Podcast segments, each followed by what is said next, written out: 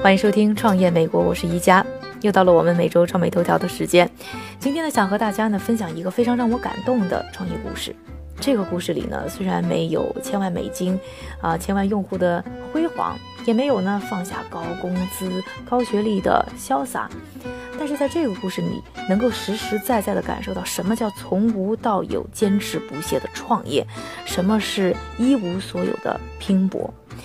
那如果你是二零一三年十月遇到我们今天故事的主角 Simon Brooks 的话，你可能觉得他是一个 loser，一个失败者。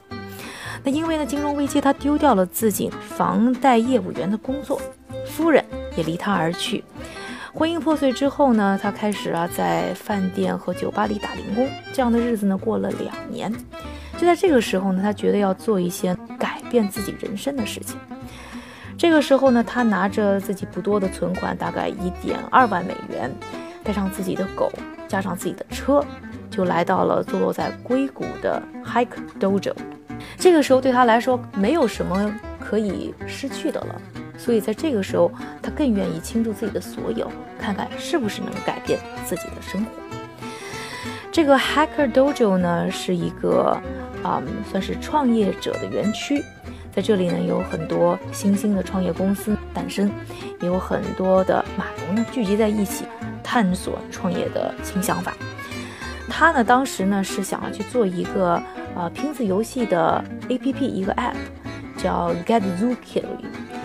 他想到 Dojo 是不是能够碰到一些呢懂技术的人，成为他的团队的一员，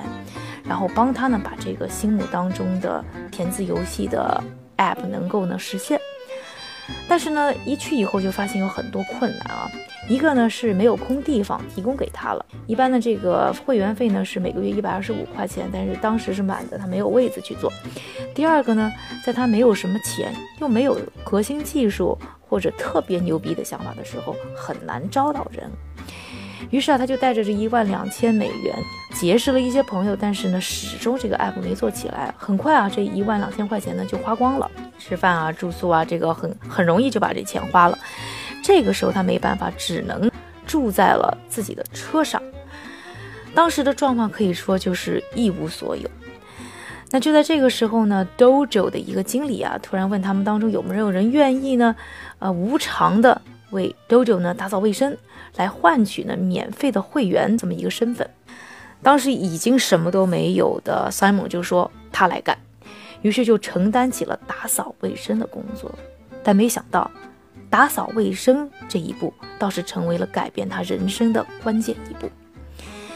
开始为兜舅打扫卫生以后，大家突然发现，哎兜舅变得不那么臭了。要知道，之前因为每天这个 Dojo 是二十四小时开放，很多的创业者都是连夜在那儿工作，很难有机会把这里真正的清扫干净。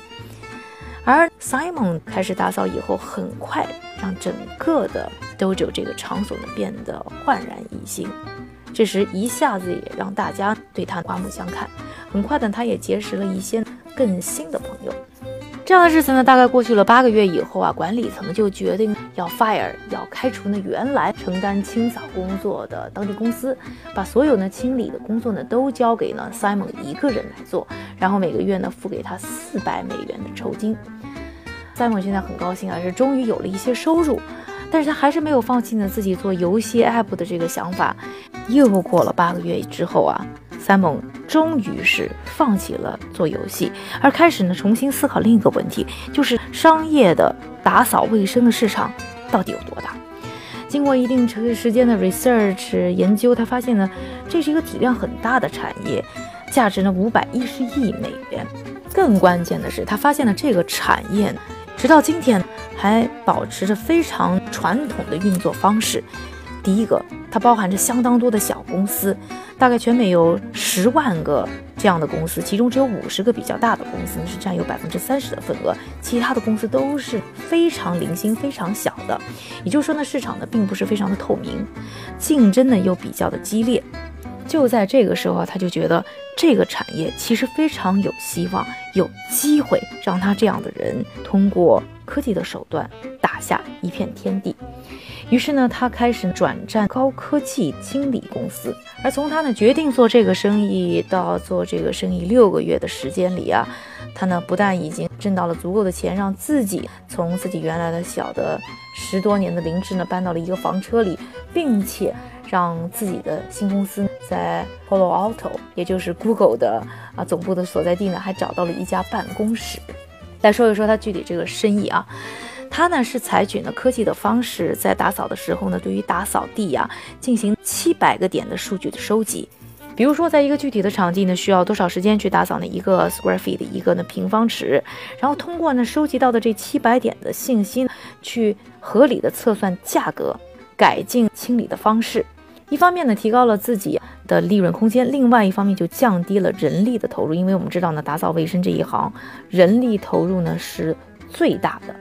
除此之外呢，他还提高了自己呢员工的待遇。一般呢行业当中啊，平均每个小时的工资只有十二块两毛五、两毛七。那他给出呢自己的员工平均工资呢是十七美元。那也就是说，他员工就更愿意为他工作，同时他还愿意为他们提供股权，让他们更有呢归属感。而且呢，他也非常的关心，就是在清理行业当中存在的女性员工啊权益难以受到保障的问题。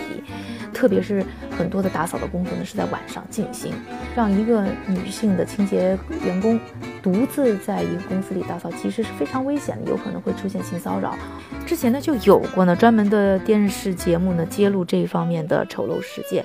那 Simon 呢，他的运作呢是，如果晚上有女性员工，必须呢四人至少四个人一个团队呢在一个公司打扫，这就明显降低了发生性骚扰的可能性。在今年三月的时候。Simon 通过了一个 P2P 的借贷网站 Kiva 呢，终于借到了一万美金。另外呢，他现在也开始呢，把自己的项目呢放到了比较专业的投资的平台上，Angel List 天使名单。嗯，除此之外，他还开始呢接触一些呢啊投资人，希望呢自己的生意呢可以不断的壮大。听起来呢，对于很多人进上去呢，他拿到的投资、拿到的贷款也好呢，还都是一个小的数目。现在他的用户呢，他的大的客户呢，也不过只有五个人。但是对于三盟来讲，真的是完成了从零到一的一个巨变。我想啊，Simon 和他的 Squeezy Clean 的故事呢，不会呢就此结束。我想他们还有很长的路要走。虽然呢，Simon 今天的事业呢算不上很大，但我觉得他也是一个名副其实的创业英雄。